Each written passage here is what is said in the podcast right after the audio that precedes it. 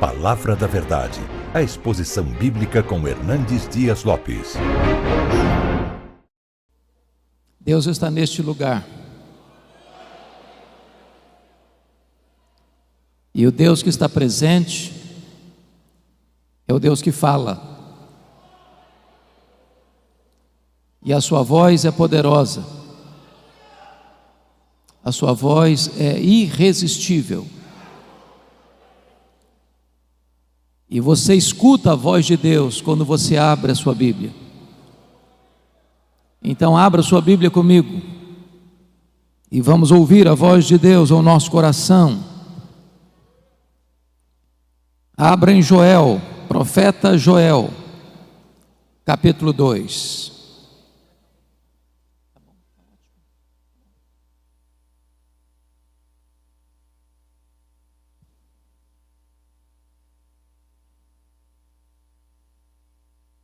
Profeta Joel, capítulo 2.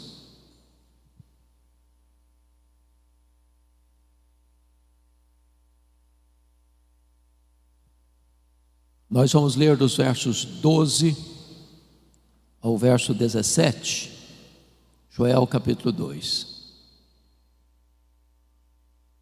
Ainda assim, agora mesmo, diz o Senhor, Convertei-vos a mim de todo o vosso coração.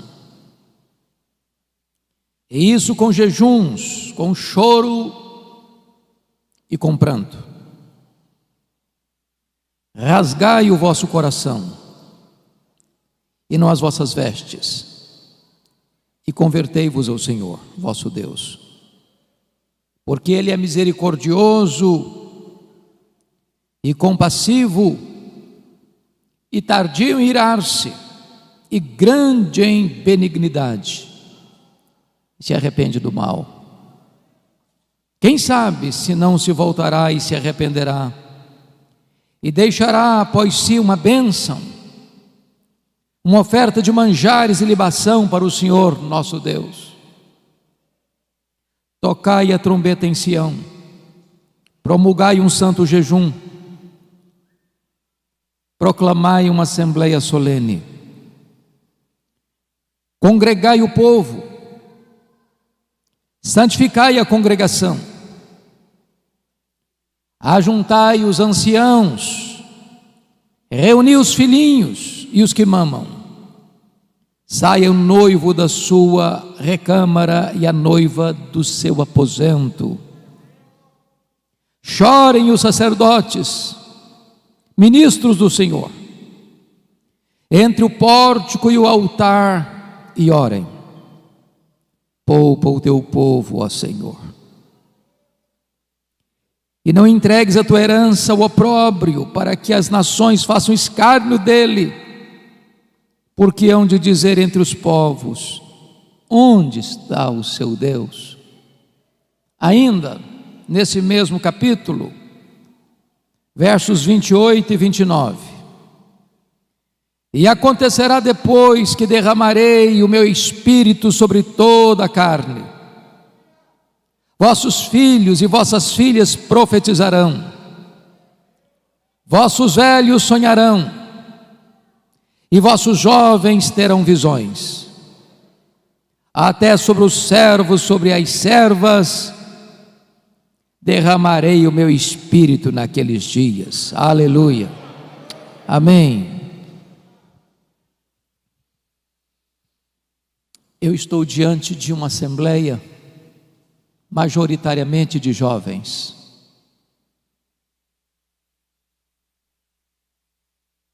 Eu quero dizer a vocês, jovens, e aos demais irmãos,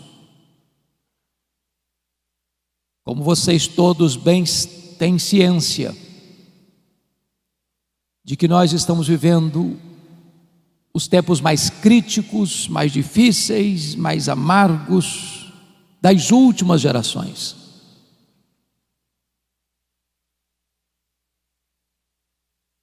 Nós estamos vivendo um tempo onde concentradamente, deliberadamente, forças sobre-humanas e forças das trevas tem agido sem pausa para destruir os fundamentos da família, da igreja, da sociedade. Certamente há uma grande onda de cristofobia no mundo.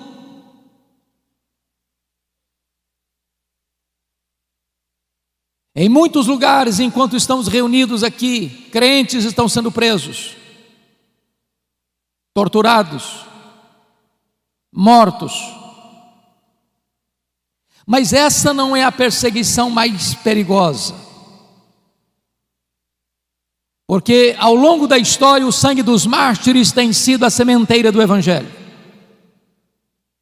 A perseguição mais perigosa é a ideológica é a filosófica, é aquela que vem de mansinho, se aninha, se instala e vai minando a fé cristã, vai destruindo os fundamentos. E esta onda que nós estamos vendo hoje, nas universidades, nos parlamentos, nas cortes,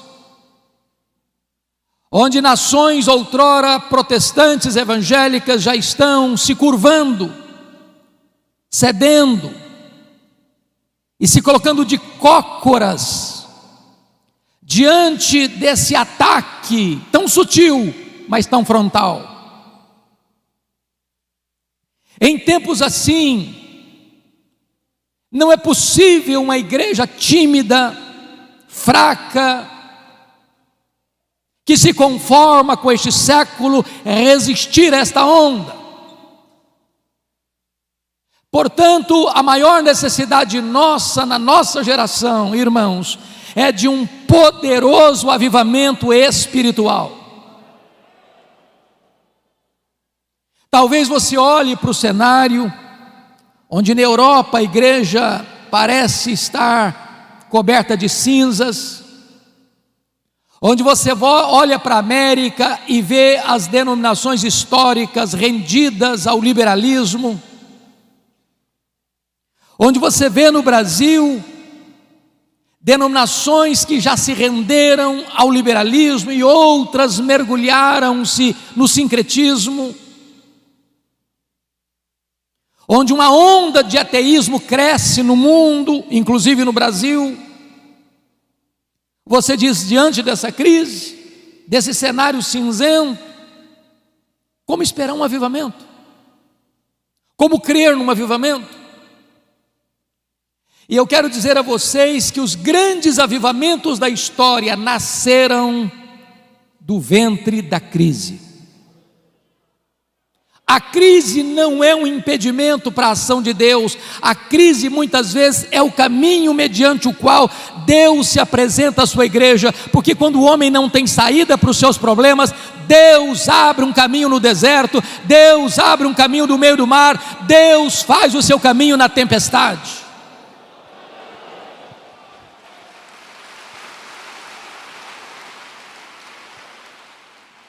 E eu queria que você, com a Bíblia aberta no texto comigo, eu preciso que você esteja com a sua Bíblia aberta no texto, para nós entendermos qual era a crise que o profeta Joel estava descrevendo para propor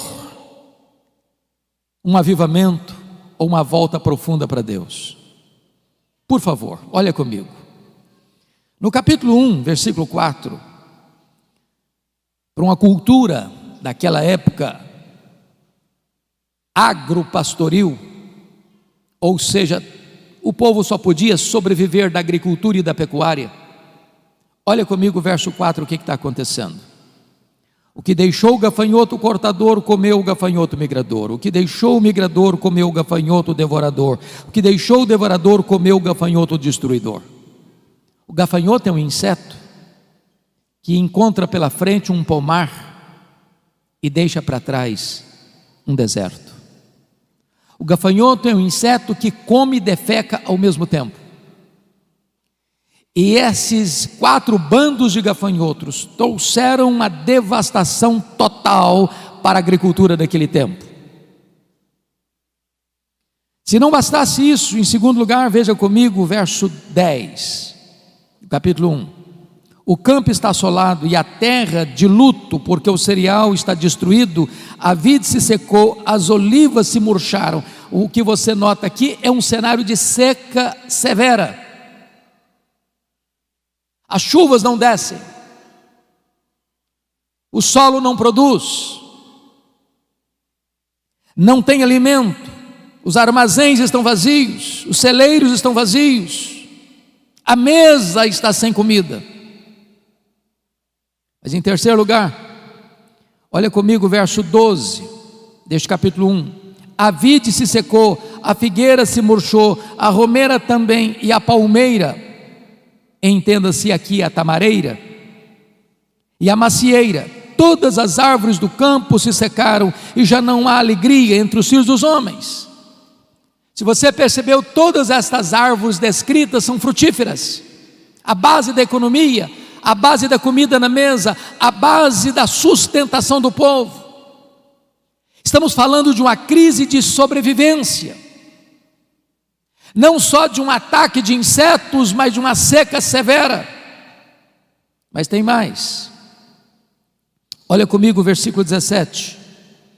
A semente mirrou debaixo dos seus torrões os celeiros foram assolados, os armazéns derribados, porque se perdeu o cereal. Em outras palavras, mesmo diante da seca e do ataque de insetos, o povo ainda pegou as suas poucas sementes que tinham e apostou na esperança e plantou na esperança de que aquela semente pudesse ser regada por uma chuva e pudessem ter colheitas mas até esta semente morreu mirrada no ventre da terra.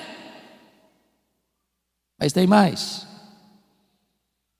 Como é que fica diante disso a pecuária? Olha o verso 18. Como geme o gado, as manadas de bois estão sobremodo inquietas, porque não tem pasto, também os rebanhos de ovelhas estão perecendo em outras palavras, agora não só não tem fruto, como não tem gado, como não tem carne, como não tem leite, como não tem manteiga, como não tem provisão, como não tem comida. A nação está assolada por uma crise financeira sem precedentes.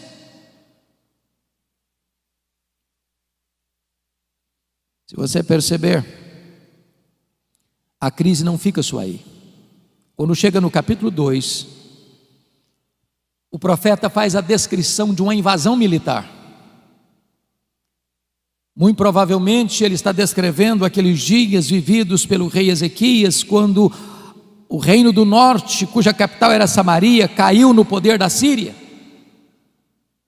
E agora, este mesmo poderoso exército que derrotou as dez tribos do norte cerca Jerusalém. Um poder irresistível e a descrição que ele faz no capítulo 2 é de que o povo está completamente cercado, entrincheirado, encurralado e não tem condições de oferecer resistência a este poderoso exército que está cercando a cidade. Este é o cenário. Crise política, econômica. Se você perceber comigo no capítulo 1, versículo 9, a igreja está sofrendo as consequências. Cortada está da casa do Senhor a oferta de manjares e a libação, e os sacerdotes, ministros do Senhor, estão enlutados. Então tem crise na igreja, tem crise no Estado, tem crise na economia, tem crise na política, tem crise social, tem crise para todo lado. O que fazer numa hora dessa? É aí que entra o capítulo 2, versículo 12, que nós lemos. Ainda assim, agora mesmo, diz o Senhor: convertei-vos a mim. O Brasil está em crise, o mundo está em crise, os homens estão desesperados. Mas quando na crise o povo de Deus se volta para Deus, nasce o sol da esperança nasce a cura, nasce a restauração. E eu gostaria que você olhasse comigo nesta noite quais são esses aspectos dessa volta para Deus, a natureza dessa volta para Deus. Primeiro, uma volta para uma relação pessoal com Deus. Olha o verso 12: Convertei-vos a mim. Não se trata de uma relação institucional. Não se trata apenas de você ser membro de Canaã ou de qualquer outra comunidade cristã evangélica de Fortaleza. Se trata sim de uma relação pessoal de você com Deus de você se voltar para Deus, de você conhecer a intimidade de Deus, de você saber quem é Deus na sua vida, na sua história, é de você se render por completo ao Deus vivo e todo-poderoso, que pode pegar você hoje e levantar você, e revestir você de forças e avivar o seu coração.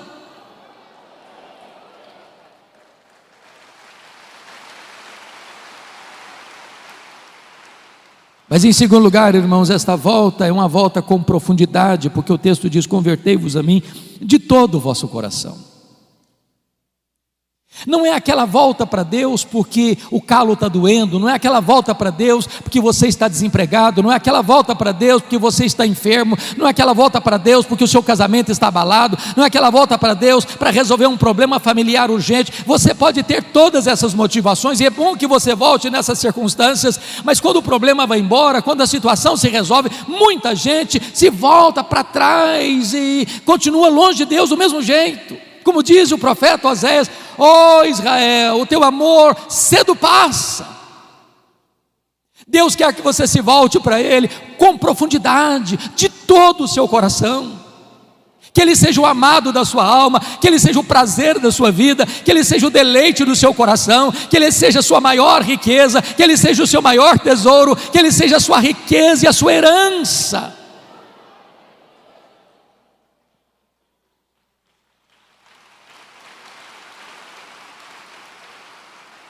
Mas em terceiro lugar, essa volta para Deus uma volta com diligência, porque o versículo 12 diz: Convertei-vos a mim de todo o vosso coração, e isso com jejuns.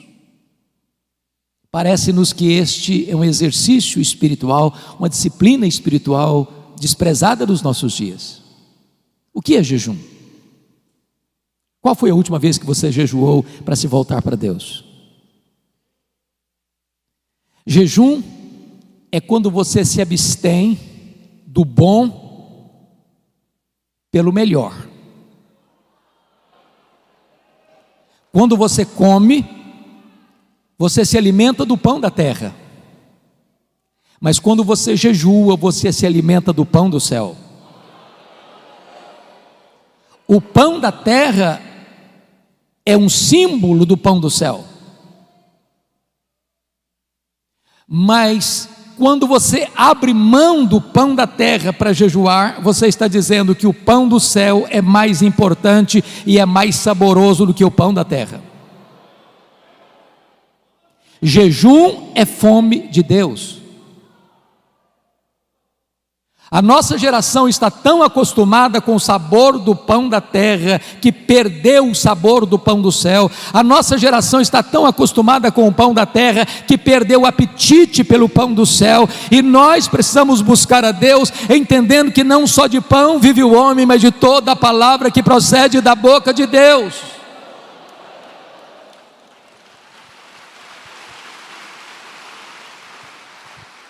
O apóstolo Paulo, escrevendo aos Coríntios, disse: Portanto, quer comais, quer bebais, quer façais qualquer outra coisa, fazei tudo para a glória de Deus. Nós comemos para a glória de Deus e nós jejuamos para a glória de Deus. Então você pergunta: se eu como para a glória de Deus e se eu jejuo para a glória de Deus, qual é a diferença então entre comer e jejuar?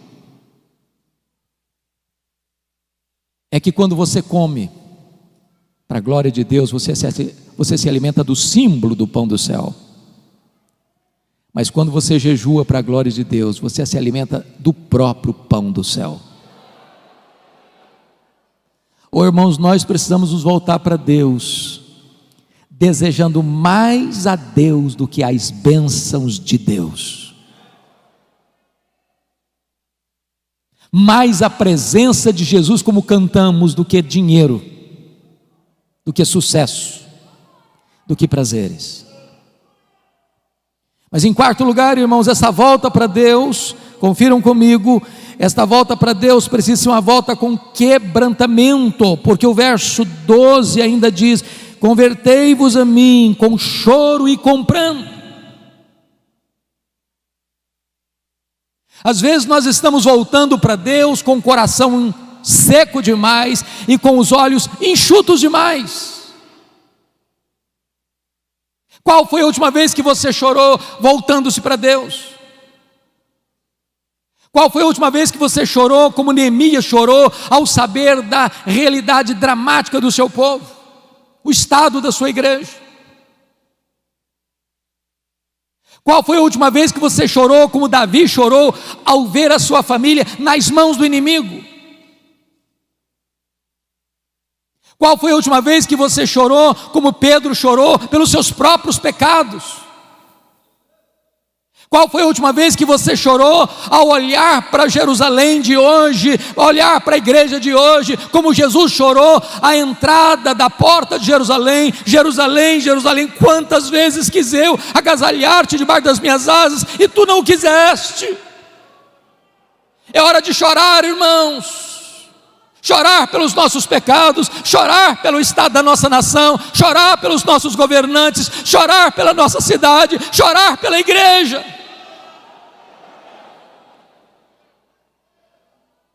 Mas notem mais, essa volta para Deus, em quinto lugar, precisa ser uma volta com sinceridade, porque o verso 13 diz: Rasgai o vosso coração e não as vossas vestes, e convertei-vos ao Senhor vosso Deus. O que significa isso? Esta cerimônia de rasgar as vestes acontecia quando alguém ficava muito chocado, atônito com a situação de escândalo, de vergonha, de pecado, de opróbrio. Então, quando as pessoas viam alguma coisa muito triste, muito dolorosa, muito escandalosa, e elas ficavam com um senso de vergonha diante daquela realidade, eles rasgavam as roupas. Mas de repente, a cerimônia ou o fato de rasgar as roupas foi se tornando um hábito, um costume e virou um emblema de uma espiritualidade hipócrita, mentirosa, uma espiritualidade cênica, um teatro espiritual. E sabe, irmãos, não tem nada mais perigoso do que o nosso coração enganoso de repente nós começamos a fingir uma espiritualidade que não temos. De repente nós temos uma espiritualidade de palco, de performance, de teatro, onde nós passamos uma ideia de que somos cheios do Espírito Santo quando estamos secos, de repente nós passamos uma, uma espiritualidade de gente de Deus, de cheio de o Espírito Santo, de oração e de piedade, que isso não acontece mais. Muitas vezes nós somos como Moisés que desceu do Monte Sinai, o rosto dele brilhava, e diz a Bíblia que as pessoas não podiam se aproximar dele por causa da glória de Deus, do brilho do rosto dele. E então o que que Moisés fez? Ele pôs um véu no rosto, para que as pessoas pudessem se aproximar. Mas esse homem tão ousado, esse homem que fez dobrar diante dele com um cajado na mão o mais poderoso império do mundo, o império egípcio, diz a Bíblia que num dia ele foi covarde, ele não foi ousado, ele não foi corajoso. Sabe que dia? Quando ele percebeu que aquele brilho do rosto dele estava desvanecendo, e ele não queria que ninguém soubesse disso, ele manteve o véu, quando não precisava mais do véu.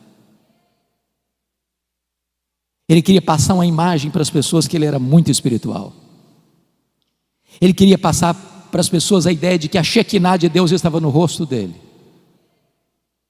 E diz Paulo: nesse dia ele não foi ousado. E você e eu, se queremos experimentar um poderoso reavivamento espiritual, precisamos ter muito cuidado com os clichês, com os jargões que nós criamos. Às vezes nós vamos orar, damos uma tremidazinha na voz para passar a ideia que nós somos espirituais. Deus não se importa com isso. Ele conhece o coração. Ele está dizendo: rasgue o coração, rasgue o coração, rasgue o coração nessa volta para mim.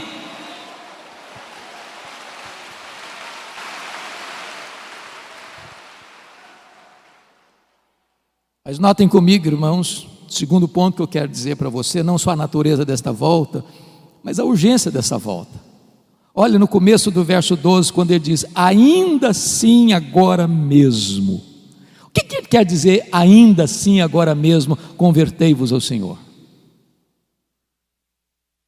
Se você prestou atenção na narrativa do capítulo 1 e do capítulo 2, a situação era de crise, economia combalida, a igreja sem suprimento e o sacerdote chorando, não tem dízimo, não tem oferta. Se você olha para o campo, não tem fruto. Se você olha para o pasto, o gado está morrendo de fome, de sede. Se você olha para o cenário político, o poder de um império invasor está pronto para tomar a cidade. A crise é medonha. Mas Deus está dizendo, ainda assim, agora mesmo, se vocês se voltarem para mim, se converterem a mim, eu mudo esse cenário, eu altero esse cronograma, eu transformo essa realidade triste numa situação de alegria e de vitória.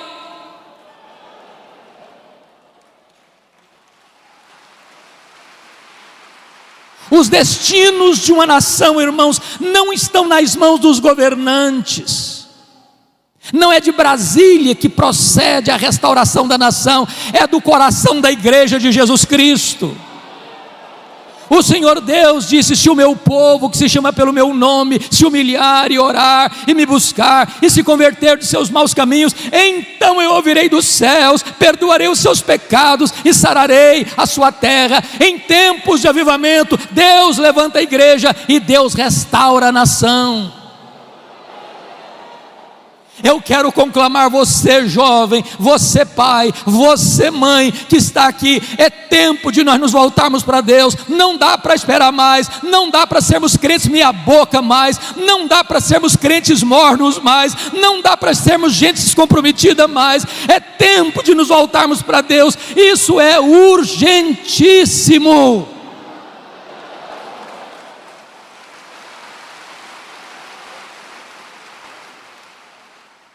Mas em terceiro lugar,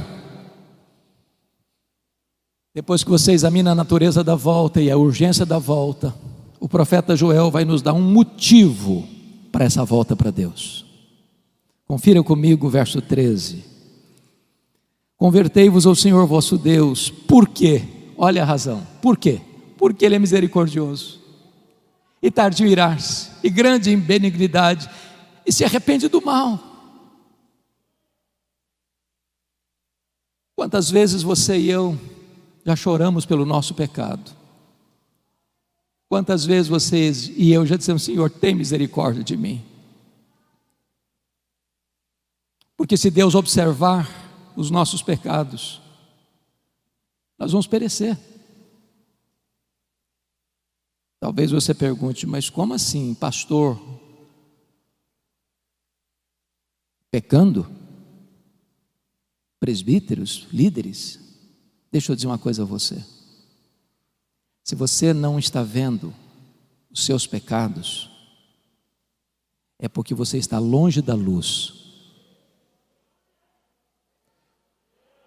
As pessoas que mais confessam os seus pecados e mais choram pelos seus pecados, não são as que mais pecam, são as que mais perto de Deus andam. Porque quando nós estamos na presença daquele que é santo, santo, santo, até os serafins cobrem o rosto.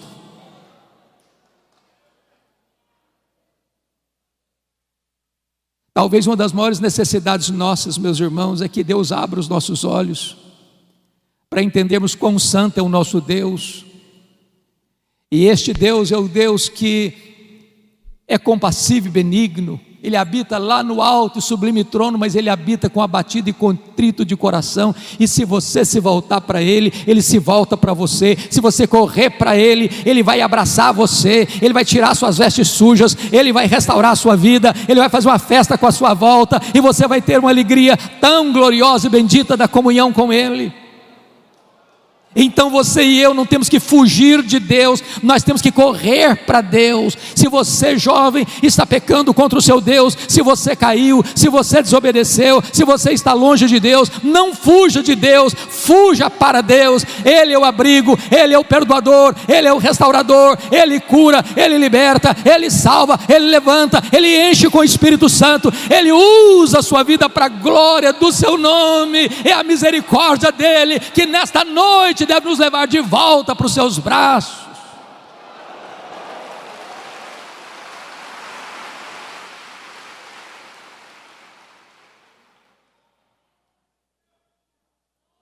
Mas notem comigo,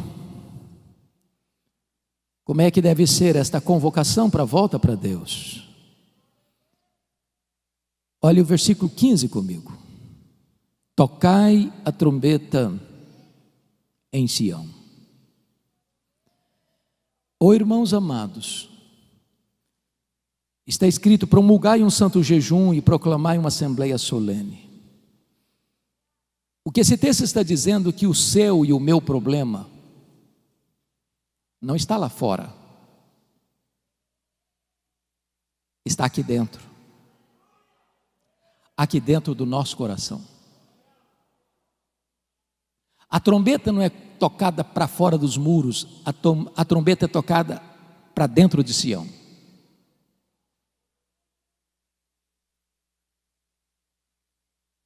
Somos nós que temos que fazer um concerto com Deus. Somos nós que temos que nos voltar para Deus. O mundo lá fora não conhece a Deus. Eles estão atrás não agora por causa da pandemia, mas nesse período atrás de um carro elétrico, numa passarela de carnaval, ou jogando droga nas veias, ou se embriagando, ou se prostituindo, ou correndo atrás de seminários de autoajuda, ou talvez de misticismo, de sincretismo, porque eles estão com um vazio enorme na alma e eles não encontram a forma de preencher esse vazio. Mas você e eu conhecemos a Deus, você e eu sabemos que Deus é a fonte da vida, você e eu sabemos que só Deus satisfaz a nossa alma e é hora de nós nos voltarmos para Deus. A trombeta precisa ser tocada aqui, porque o juízo começa pela casa de Deus.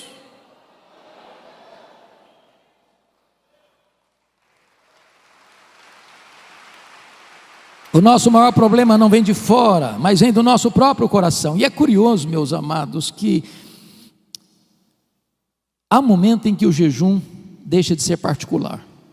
Jesus disse que quando você for jejuar, não é se, é quando, porque pressupõe que crente jejua. Você deve lavar o rosto. Você não deve fazer propaganda. Você não deve trocar trombeta. Mas há um momento em que a crise é grande e é geral, esse jejum não é mais particular. Esse jejum é convocado, é conclamado, ele é geral, ele é para todos. E quem sabe nós precisemos hoje, irmãos, dizer: meu Deus, nós precisamos nos voltar para Ti. E todos precisam voltar.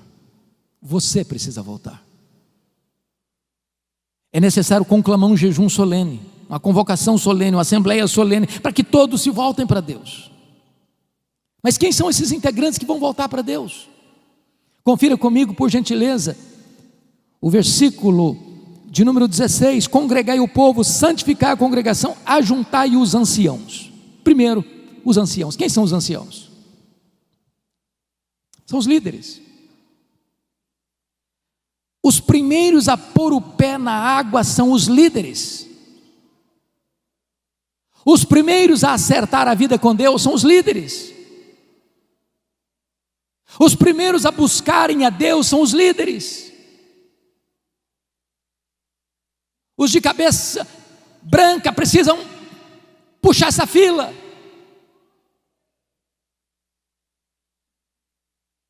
E eu estou certo de que a liderança desta igreja está incomodada, está desafiada, está desejosa de conclamar esta congregação a se voltar para Deus, e esta liderança está botando o pé na frente, estamos aqui, venham conosco. Mas quem mais precisa se voltar? Olha comigo o versículo 16: congregar, ajuntar os anciãos, reunir os filhinhos, e esta é uma expressão para a juventude. Lugar de jovem curtir a vida não é no mundo, lugar de jovem viver a plenitude da vida é na presença de Deus. E eu quero convidar você, adolescente, eu quero convidar você, jovem, a colocar a sua juventude nas mãos de Deus e a buscar a Deus.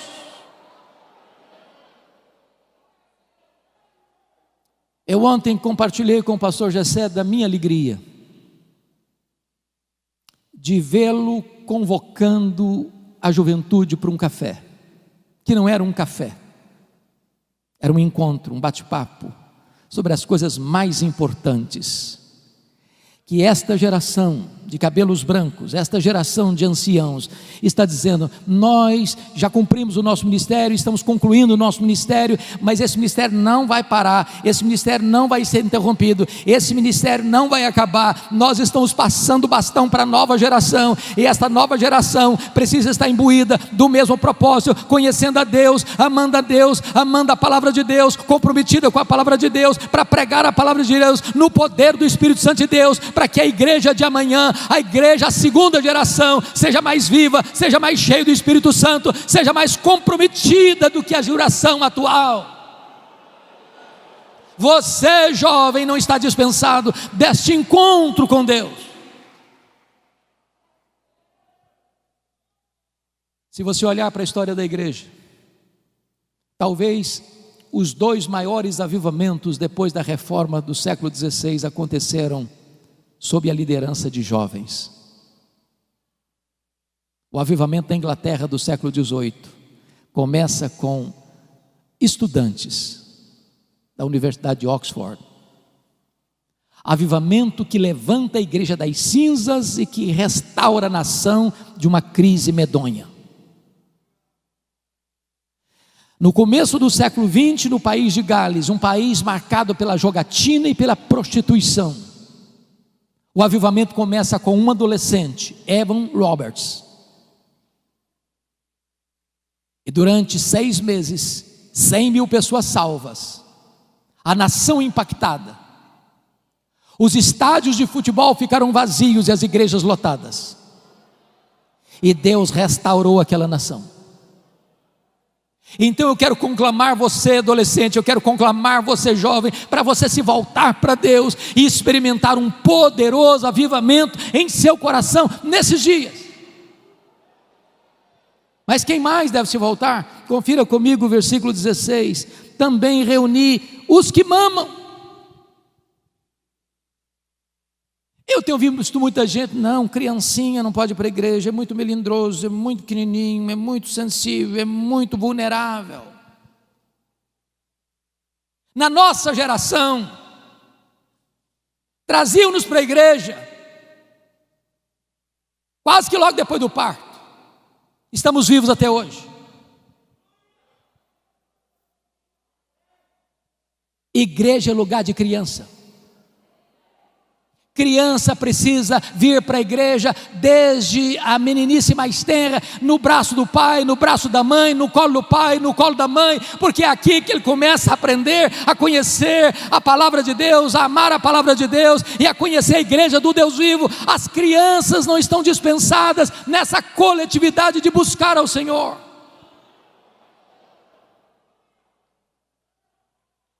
Mas preste atenção.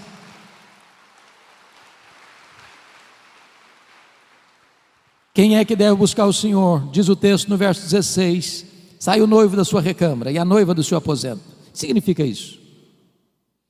Vocês que conhecem a Bíblia sabem que na cultura judaica, quando um rapaz se casava, uma moça se casava, esse rapaz era dispensado do serviço militar durante um ano para desfrutar da vida conjugal. Deus está quebrando aqui um protocolo, Deus está aqui dizendo o seguinte: olha, essa busca, esse acerto com Deus é tão urgente que você interrompe a lua de mel. Até no dia das núpcias de um rapaz e de uma moça, ele e ela não estão dispensados desta volta para Deus, desta busca de uma restauração espiritual. Mas o que me marca profundamente, irmãos, é que no verso 17, Deus destaca alguém nessa busca. Porque está escrito: chorem os sacerdotes ministros do Senhor. Quem são os sacerdotes? Os sacerdotes eram aqueles que ensinavam a lei. Os sacerdotes eram aqueles que oravam pelo povo. Os sacerdotes eram aqueles que ofereciam sacrifícios pelo povo. Há um peso maior nos ombros dos pastores.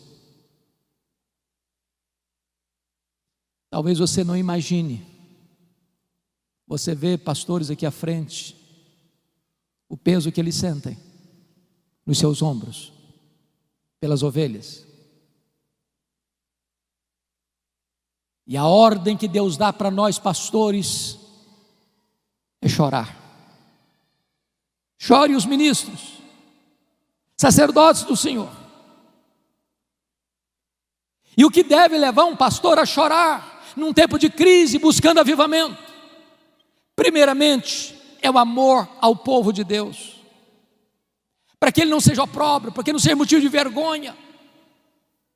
A igreja evangélica brasileira, irmãos, está sendo mais conhecida na mídia pelos seus escândalos. Líderes presos, acusados dos crimes mais vergonhosos. E nós, pastores, precisamos chorar, dizer: meu Deus, não deixa a tua noiva passar vergonha, não deixa a tua igreja ser enxovalhada neste mundo, não deixa a tua igreja ser motivo de piada no mundo, não deixa a tua igreja passar por esse vexame público, salva o teu povo disso. Mas em segundo lugar, os sacerdotes precisam chorar por uma outra motivação o zelo pela glória de Deus. Porque onde dizer entre os povos: onde está o seu Deus? O líder precisa ter paixão pela glória de Deus zelo pelo nome de Deus, porque quando a noiva está suja, quando a noiva está indiferente, quando a noiva perdeu o seu primeiro amor, a glória de Deus, a honra de Deus é questionada no mundo. Cadê Deus? Por que, que Deus não age? Por que, que Deus permite isso? Por que, que a igreja está desse jeito?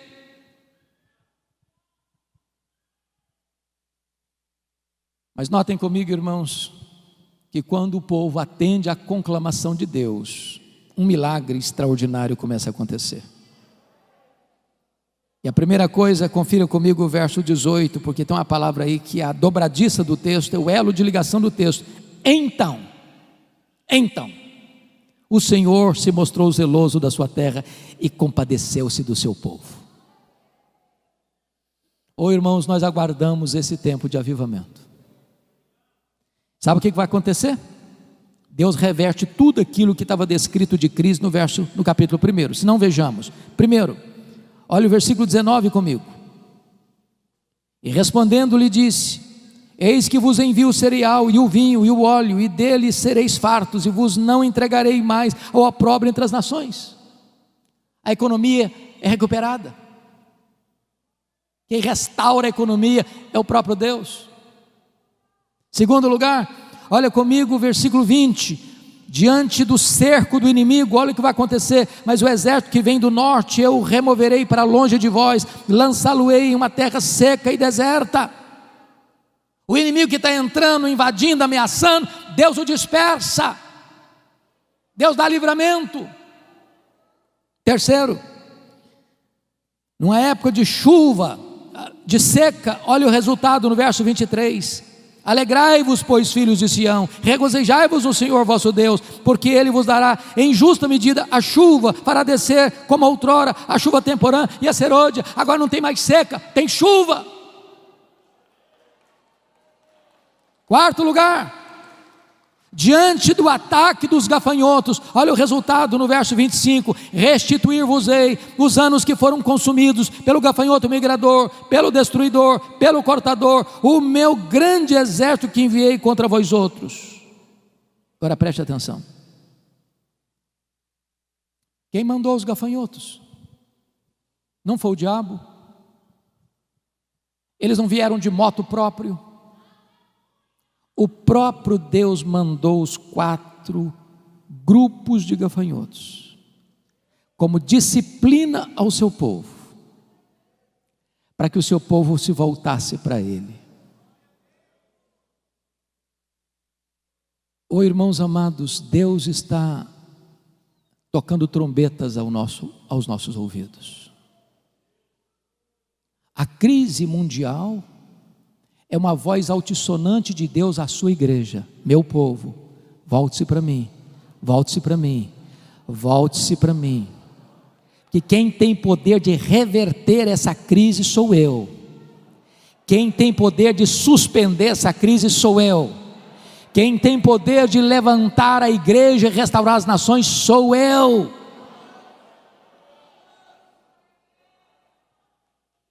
Mas em último lugar, irmãos, Preste bem atenção no que eu vou lhes dizer. Nós cantamos isso aqui hoje.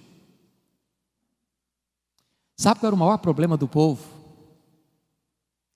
Não era seca, não era falta de fruto no campo, nem de gado no curral. O maior problema do povo nem mesmo era um exército inimigo tentando atacar. O maior problema da igreja, preste atenção nisso, não é nem a presença do diabo. O maior problema da igreja é a ausência de Deus. Foi o que Paulo disse: Deus é por nós, quem será contra nós? Você e eu podemos perder bens materiais, você e eu podemos perder emprego, você e eu podemos perder até a saúde, o que você e eu nunca podemos perder é a presença de Deus.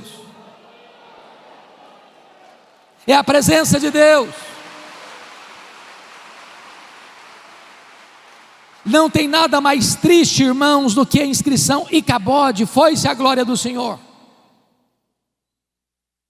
É por isso que está escrito no verso, confira comigo aí por gentileza, 27. Sabereis que eu estou no meio de Israel, e que eu sou o Senhor vosso Deus, e não há outro, e o meu povo jamais será envergonhado. É a presença de Deus, é a presença de Deus, é a presença de Deus.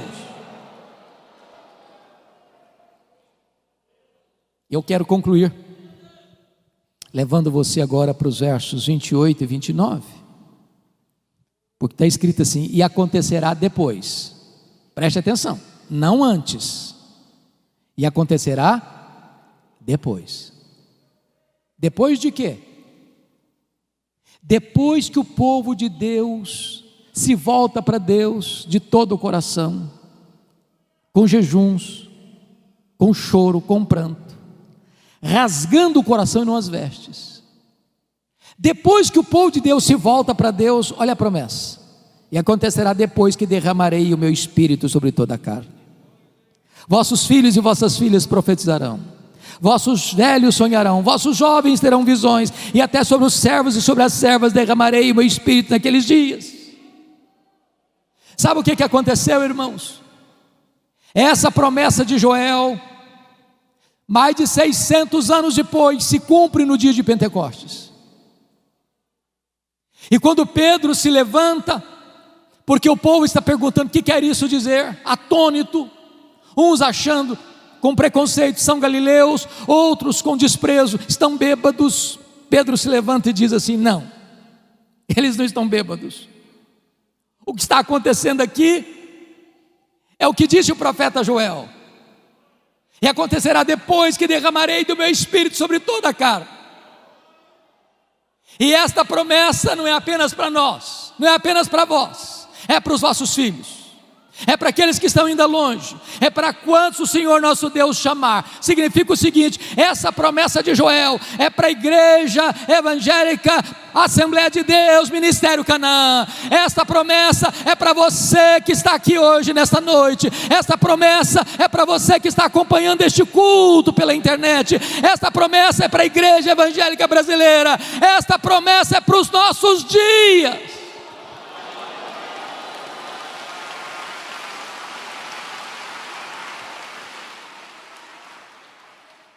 E notem vocês que quando Deus derrama do seu espírito, Ele vai rompendo todas as barreiras humanas, porque não tem gênero, é sobre os filhos e sobre as filhas. Também preste atenção, não tem idade sagrada, é para os velhos e é para os jovens, e também não tem classe social, é até para os servos e para as servas.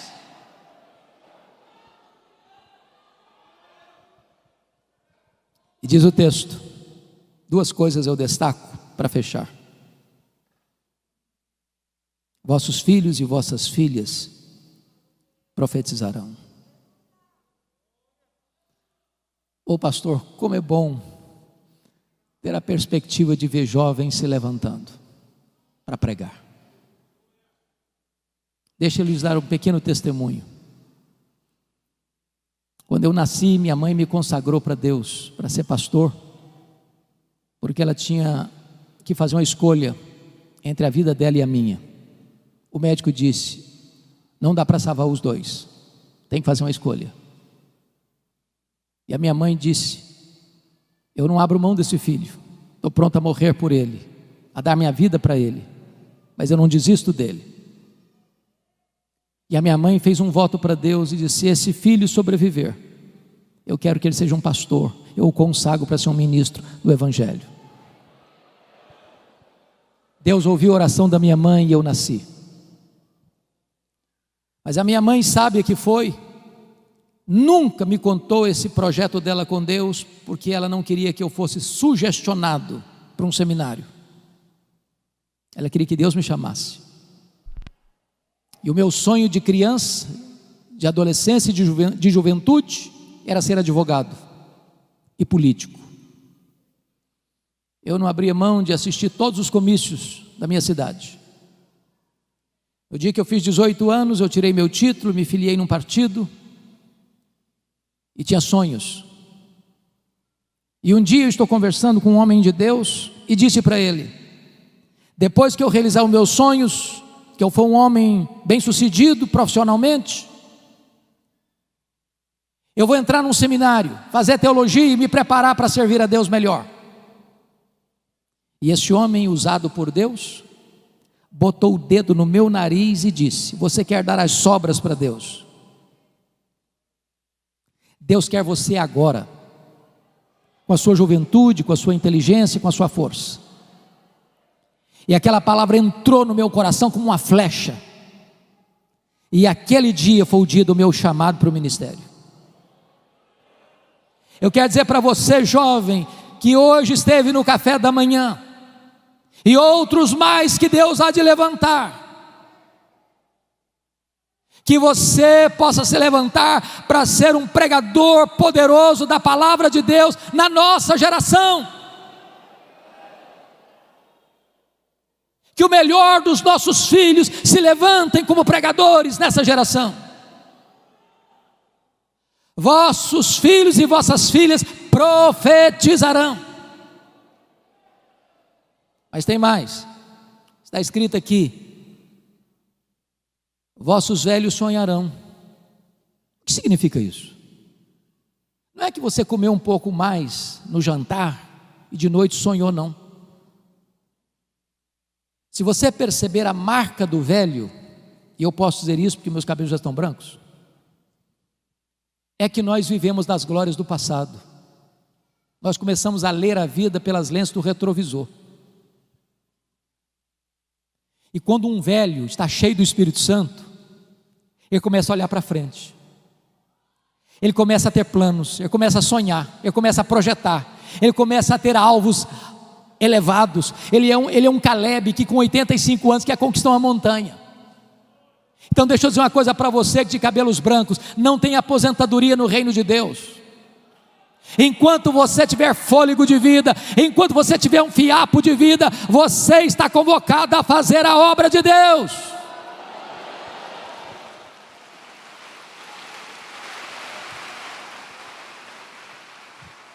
Não é hora de você vestir um pijama, não é hora de você botar, ficar numa cadeira de balanço, é hora de você se levantar e usar a sua sabedoria, e usar o seu conhecimento, e usar a sua experiência, e usar as forças que Deus vai lhe dar para ser uma bênção nas mãos de Deus.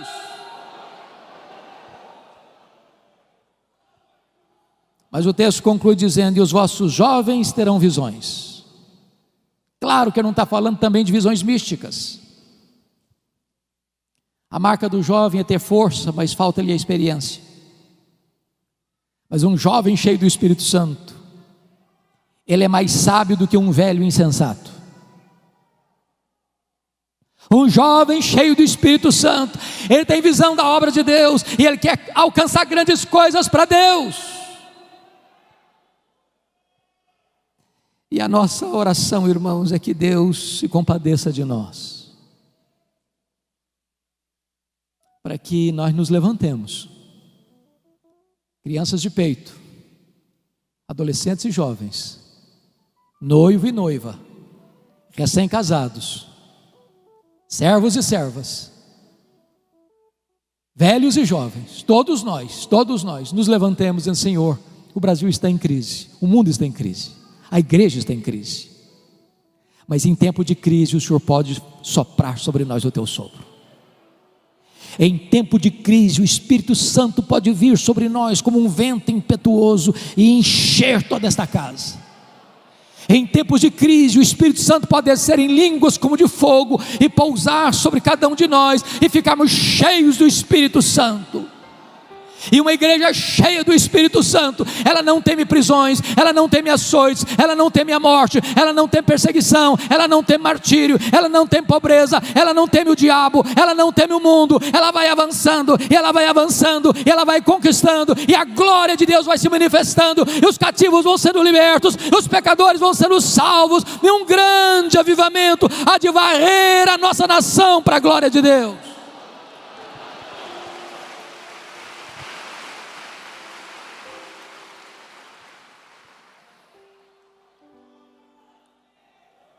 Você quer esse avivamento, irmão? Você anseia por ele? Não dá mais para esperar. Ainda assim, agora mesmo, diz o Senhor: convertei-vos a mim de todo o vosso coração. Que Ele nos ajude. Amém. Palavra da Verdade, a exposição bíblica com Hernandes Dias Lopes.